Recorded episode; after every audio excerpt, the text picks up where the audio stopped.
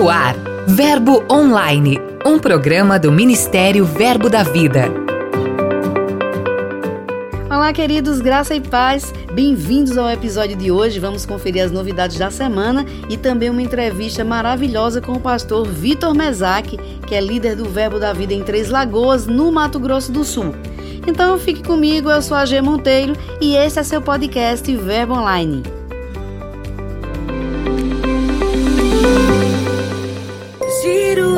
Notícias.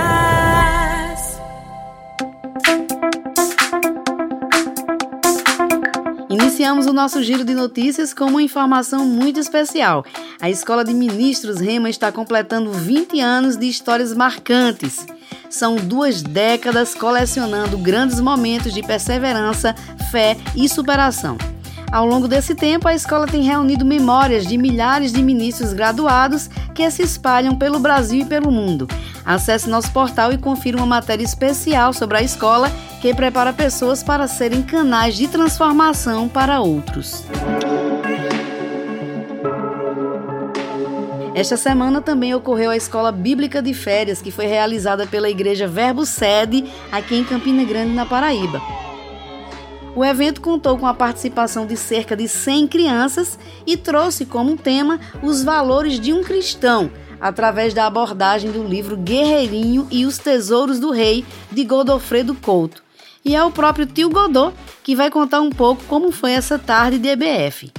Oi, G. Fiquei muito feliz em participar da EBF este ano e especialmente porque a EBF teve como tema o livro do Guerreirinho que eu escrevi.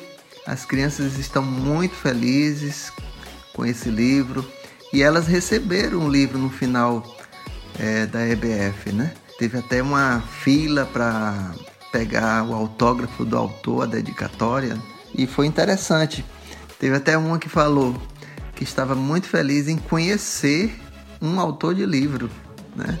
Então foi muito bom, uma tarde maravilhosa, as crianças estavam com os olhinhos brilhando, porque tudo foi feito com excelência para elas. E interessante que no final também da minha ministração, 15 crianças foram à frente para receber Jesus. Olha só, que alegria! Foi realmente uma tarde maravilhosa com as crianças. Muito obrigada, Godofredo. Pois é, a tarde da EBF foi concluída com um lanchinho. A alegria tomou conta da criançada. A Igreja Verbo da Vida em Vila Matilde, na capital paulista, realizou mais um evento, a Conferência Hands, que foi liderada por Tiago e Letícia Marques e o Departamento de Jovens. O evento teve como ministros convidados Rafael Reis e Tiago Freitas, que é da Igreja Verbo da Vida Belo Horizonte, em Minas Gerais. Desde o primeiro dia até o After Hands, um evento que acontece após a conferência, os jovens foram impactados pela palavra do Senhor e pela unção dele em todos os momentos. Nossa playlist da semana tem o lançamento do videoclipe da cantora Ana Diniz com o título Mudanças. Ela compartilhou a história milagrosa dessa canção que carrega uma mensagem de fé. Segundo Ana, a música foi composta durante um devocional em sua casa. E o clipe já está disponível no YouTube e em breve chegará em todas as plataformas digitais.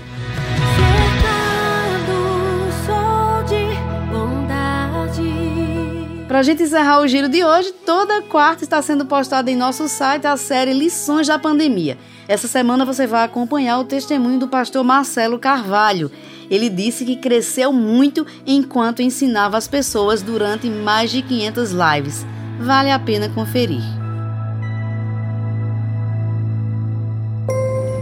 Dica de leitura.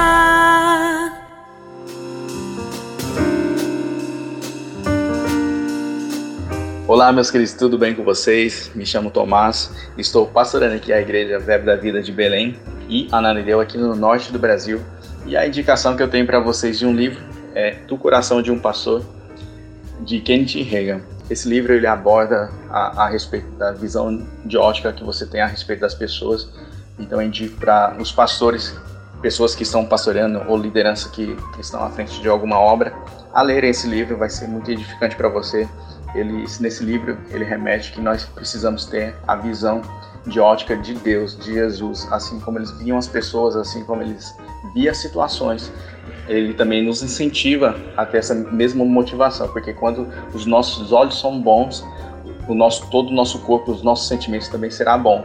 Então indico esse livro para você porque ele vai te alimentar, ele vai te ajudar a, a sustentá-lo naquilo que Deus colocou no seu coração e tem muito mais para você desfrutar aí, porque é um livro bem extenso e vai ser uma leitura poderosa e edificante para a sua vida. Obrigada, Pastor Tomás, pela sua participação. De fato, é um livro incrível e está disponível em nossas livrarias e também no verboshop.com.br. Corra e garanta o seu.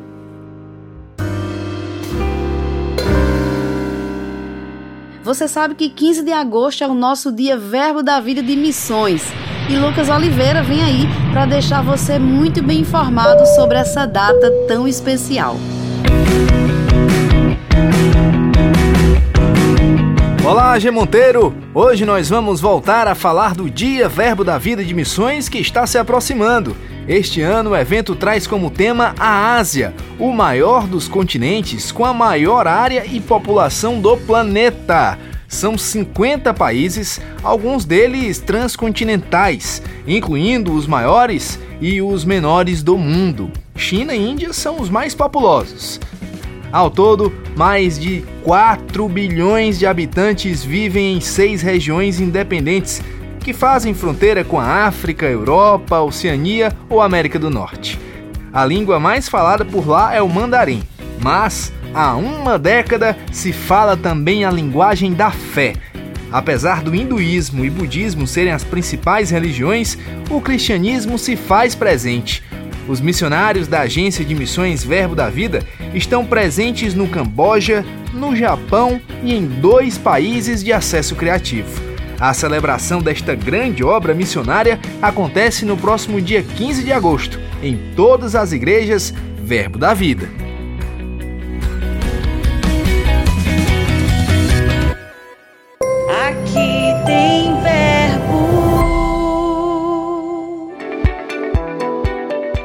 Olá pessoal, sou Janderson Marcelino e quero compartilhar com vocês que a região sudoeste de Campina Grande tem Verbo da Vida. Pouco mais de três meses iniciamos essa obra, ponto de pregação, e já estamos vislumbrando o aluguel de um prédio para comportar pouco mais de 100 pessoas, para ter o departamento infantil para as crianças e assim crescermos na visão que Deus colocou em nosso coração de alcançar 1% da região sudoeste de Campina Grande aqui na Paraíba. Então, estamos felizes com o avanço dessa obra e eu tenho certeza que a palavra de Deus vai alcançar como tem alcançado o coração das pessoas. Obrigada, pastor Janderson. Nosso desejo é que essa obra cresça e frutifique cada dia mais. Entrevista.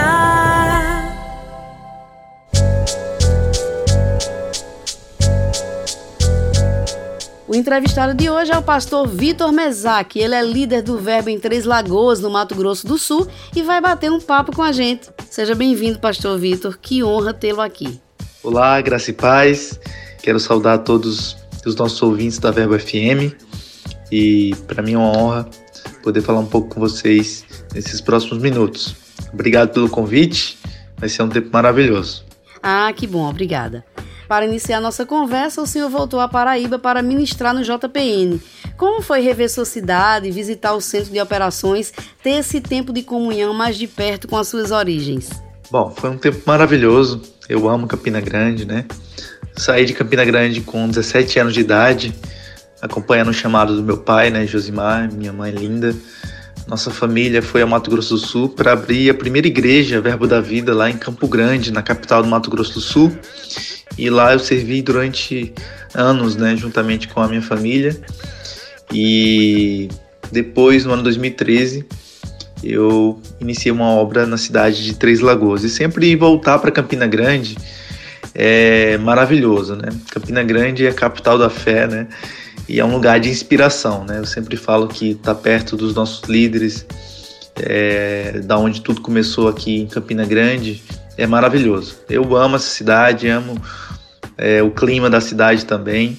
e rever os familiares também, né? Tenho muitos familiares aqui, tio, primo, é, os meus avós, né? Então é sempre um tempo de muito refrigério estar em Campina Grande e principalmente estar em comunhão com os irmãos e com essa liderança que nós tanto admiramos. Ah, que bacana.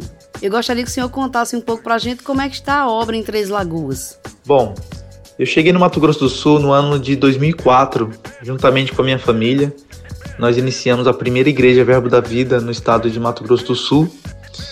Foi em Campo Grande também que eu fiz graduação e mestrado pela Universidade Federal em Ciência da Computação. E lá em 2013 eu fiz um concurso público para ser professor da Universidade Federal de Mato Grosso do Sul. Foi aí então que eu mudei para Três Lagoas, né? O concurso era para ser lotado no campus de Três Lagoas. E lá o Senhor falou comigo também para iniciar um trabalho, né? Inicialmente um ponto de pregação da nossa igreja lá na cidade de Três Lagoas. Eu conheci, chegando lá, um casal, Jonas e Andréia. Hoje ele é co-pastor da igreja. A Andréia é nossa diretora do Rema, né? E nós iniciamos um trabalho uh, numa sala de hotel. Né? No início eram poucas pessoas, mas foi um tempo maravilhoso onde nós exercemos perseverança, né? colocamos a fé em prática. Né? Todo início de obra requer né, um sacrifício, acreditar na visão, falar aquilo que não vê. Então nós começamos assim. É, cerca de seis meses no hotel, o Senhor nos deu a direção de sair do prédio. Então nós alugamos um prédio no centro da cidade, um prédio pequeno, né, para 30, 40 pessoas, só tinha uma, uma sala de departamento infantil. E o Senhor foi, nesse tempo, acrescentando pessoas. A igreja foi crescendo, foram chegando os músicos, é, os instrumentos musicais, a estrutura que a gente é, precisava inicialmente. E depois de um ano nesse primeiro prédio, nós mudamos para um prédio maior, né, bem localizado, numa avenida da cidade. Um prédio já para 230 pessoas, né, com estrutura melhor. Já foi nesse prédio que nós começamos a primeira turma do Rema, né? E pessoas foram chegando, é, nós formamos é, os departamentos da igreja e a igreja foi crescendo, né? No ano de 2018, nós entramos é, no prédio que nós estamos hoje. Né? Esse prédio, eu vi ele sendo construído. Interessante que quando eu passava para ir para a universidade, eu passava em frente a esse prédio que atualmente nós estamos. Né? E eu olhava para aquele prédio construindo, um prédio grande, e eu falava: esse prédio, eu não sei para que ele está sendo construído, qual o propósito, mas eu sei de uma coisa: esse prédio vai ser a Igreja Verbo da Vida de Três, Três Lagoas. E esse prédio era uma casa de eventos, né?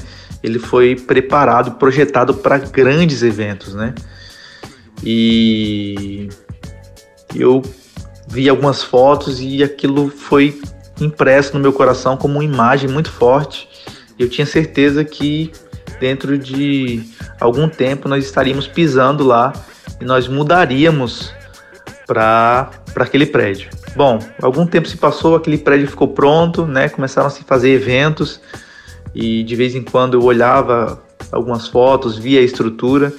Foi quando um dia eu passando em frente, o senhor falou comigo: "Volta e entra". E eu parei, entrei, eu encontrei um senhor lá e ele era o dono do prédio. Eu pedi para ver o prédio, ele me mostrou todo o prédio. E enquanto nós conversávamos, conversávamos, eu pensei, né? Até então na possibilidade de fazer a formatura do Rema lá. E enquanto eu conversava com ele, eu falei: é, vocês têm muitos eventos, como que tá a agenda de vocês?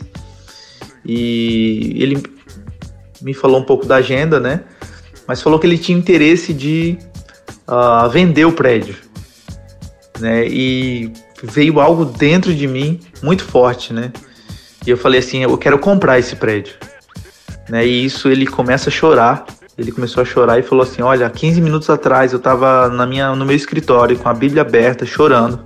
E eu estava orando assim: Deus, me mostra uma igreja para que eu possa vender esse prédio. E eu levantei da minha sala, fui ali na sacada, né, no terraço, foi quando você passou e voltou.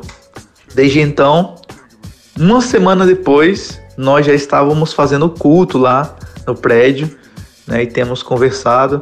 Deus tem nos favorecido a respeito da aquisição desse prédio e grandes coisas têm acontecido na cidade de Três Lagoas. A nossa igreja, graças a Deus, é conhecida na cidade, nós temos respaldo é, diante da nossa cidade, né, das autoridades também.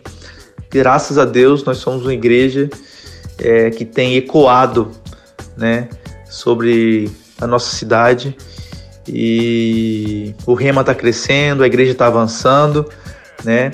A pandemia não é, nos fez retroceder, pelo contrário, o tempo que nossa igreja mais prosperou em todas as áreas é, foi durante essa pandemia.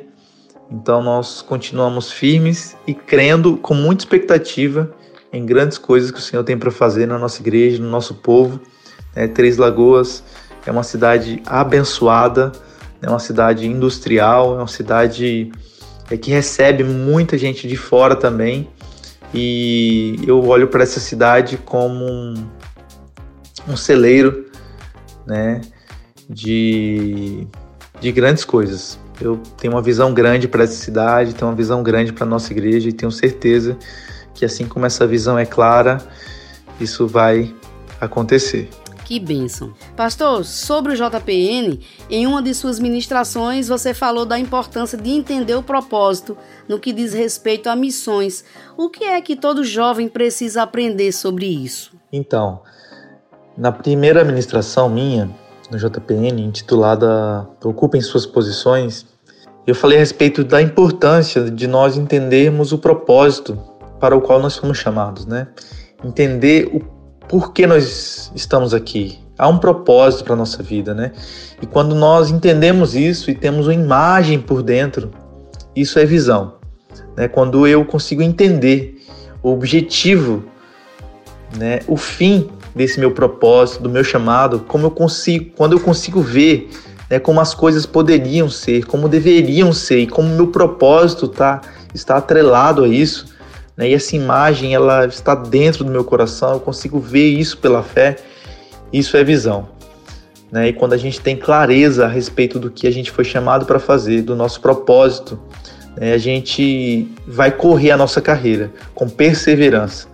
Quando a visão é clara, você pode olhar para as circunstâncias né? e dizer: olha, a, a, o propósito para o qual Deus me chamou né? A visão que está dentro do meu coração é maior do que qualquer dificuldade ou falta, porque nenhuma leve e momentânea tribulação pode roubar aquilo que o Senhor tem para minha vida, né? Quando pessoas têm esse propósito claro, essa certeza do chamado, a carreira ela fica é, mais alegre, sem embaraço, sem peso.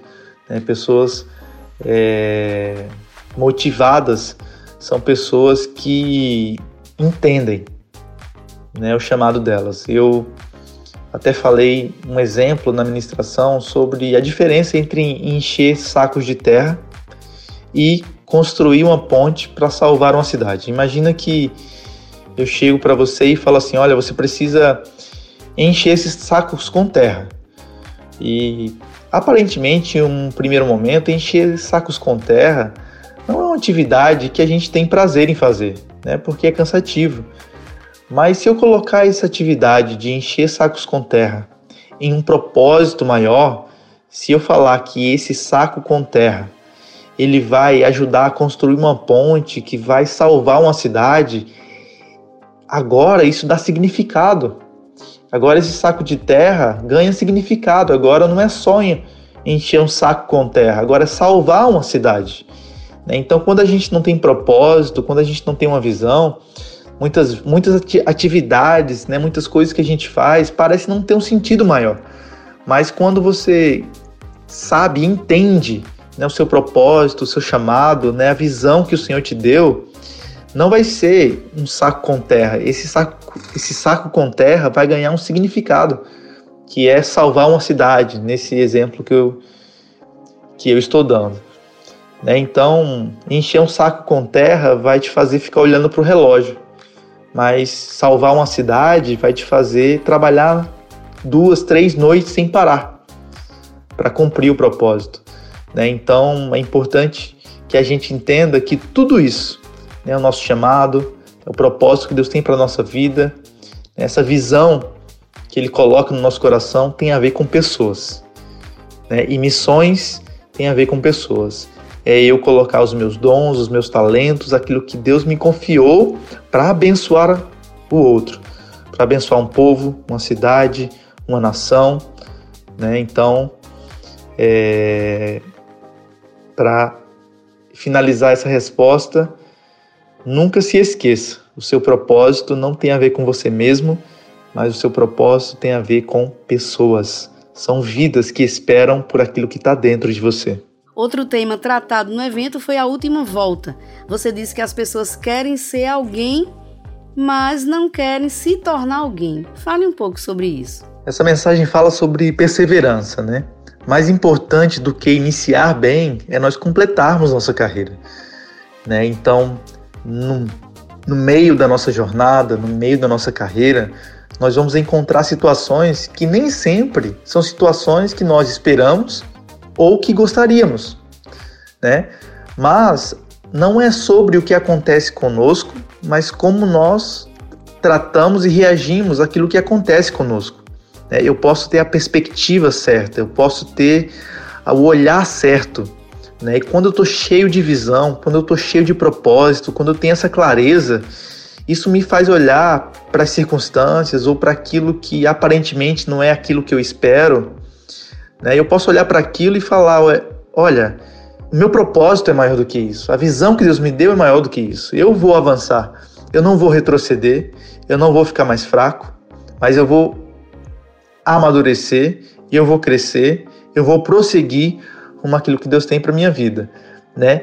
E Nessa parte da mensagem onde eu falei que as pessoas querem ser alguém e não querem se tornar alguém, porque o ser né, é algo que fala de fim. Né, e o se tornar fala de processo, se tornar fala do meio. E a nossa carreira não fala só do fim, né? A maior parte da nossa carreira é no meio. Né? Então, é, as pessoas querem ser, né? Elas olham, por exemplo, para alguém que está onde ela gostaria de estar e elas falam assim: "Olha, eu quero ser igual a fulano".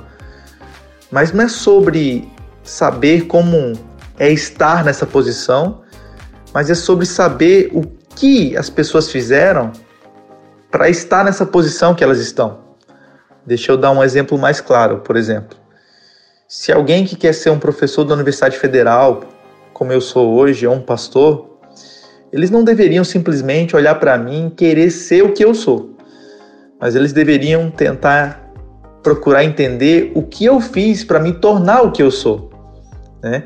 Hoje eu sou, mas eu não, não fui alguém de repente, eu me tornei alguém. Né? Então as pessoas querem ser, mas elas não querem encarar o processo de se tornar.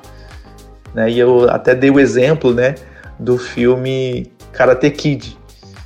Né? É um filme antigo, mas é, alguma vez, né, mesmo que jovem, alguém já viu na TV, ou seja, passando é, reprise né, desse filme, onde a gente tem ali o personagem do Daniel Sam, que ele quer ir para o ringue, porque ele quer é, mostrar que ele sabe lutar, e ele encontra um mentor chamado Sr. Miyagi.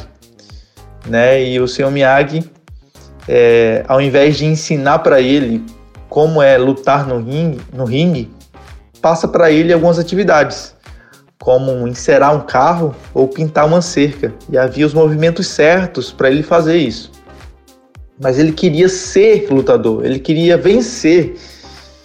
Mas ele não encarou bem o processo de se tornar, ou seja, de aparentemente aquilo que eu estou fazendo ainda não é o fim mas é necessário para que eu crie maturidade, habilidade, desenvoltura, para que eu possa me tornar e ser. Né? Então, é, a gente tem que olhar né, para as coisas que aparecem durante a nossa jornada e com a perspectiva certa para que a gente possa amadurecer, para que a gente possa é, praticar a palavra de Deus, né, para que a gente possa crescer espiritualmente.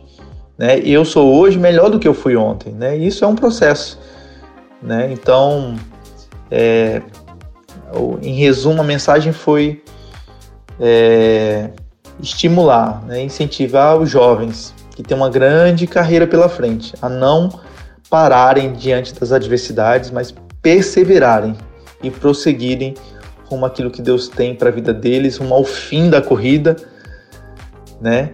E encararem é, o meio da carreira, seja qual for a circunstância, que nós possamos olhar para as circunstâncias e dizer: bom, é, meu propósito, embora minha, minha, meus olhos não estejam vendo, eu creio, né? Eu creio na palavra, eu creio que o Senhor me chamou para isso e perseverar em meio às circunstâncias. Então é isso. Nós precisamos, além de querer ser, nós precisamos encarar o se tornar. Ah, muito bom. Pastor, desde já, muito obrigada pela sua participação. E para a gente encerrar, eu gostaria que o senhor deixasse uma palavra para os nossos ouvintes. Obrigado pelo convite. Que honra poder falar um pouco com você, participar desse bate-papo. Quero agradecer a todos que estão nos ouvindo nesse momento e dizer para você que corra com perseverança a sua carreira. Né? Existe um propósito celestial, existe uma vocação divina, né? existe algo para você realizar nessa terra. Você está aqui por um propósito. E lembre-se, o propósito do seu chamado, daquilo que Deus confiou nas suas mãos, tem a ver com pessoas. Né? Seja você um profissional, um empresário, um ministro, é, seja qual for a área que o Senhor te chamou para essa geração. Né? Isso tem a ver com abençoar pessoas, influenciar pessoas, reconciliar o mundo com Deus então, avance com aquilo que Deus tem para você, não olhe para circunstâncias, né? Olhe para dentro, olhe para visão que Deus colocou no seu coração, para o chamado celestial. Há uma recompensa, né? Vale a pena servir a Deus, vale a pena cumprir o plano que Ele tem para nossa vida. Afinal de contas, que tragédia seria saber que Deus tem um plano para mim e não vivê-lo. Então eu declaro sobre a sua vida você vivendo tudo aquilo que o Senhor tem para sua vida. Em nome de Jesus, seja abençoado na prática dessa palavra, em nome de Jesus. O Verbo Online de hoje fica por aqui, mas em nosso portal tem muito conteúdo disponível para você. Então leia os blogs e mensagens, ouça também os áudios de nossos ministros, curta, compartilhe nossos posts nas mídias sociais. É só acessar verbodavida.com ou o aplicativo Verbo App, é só baixar.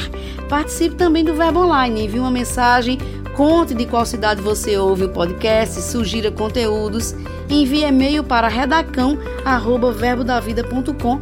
Nós queremos conhecer você. Eu vou ficando por aqui, mas declaro um dia abençoado para você. Tenha fé, lembre-se sempre de que tudo passa e a graça de Deus nos basta. Eu sou a G Monteiro, este é seu podcast Verbo Online. Até mais. Você ouviu Verbo Online, um programa do Ministério Verbo da Vida.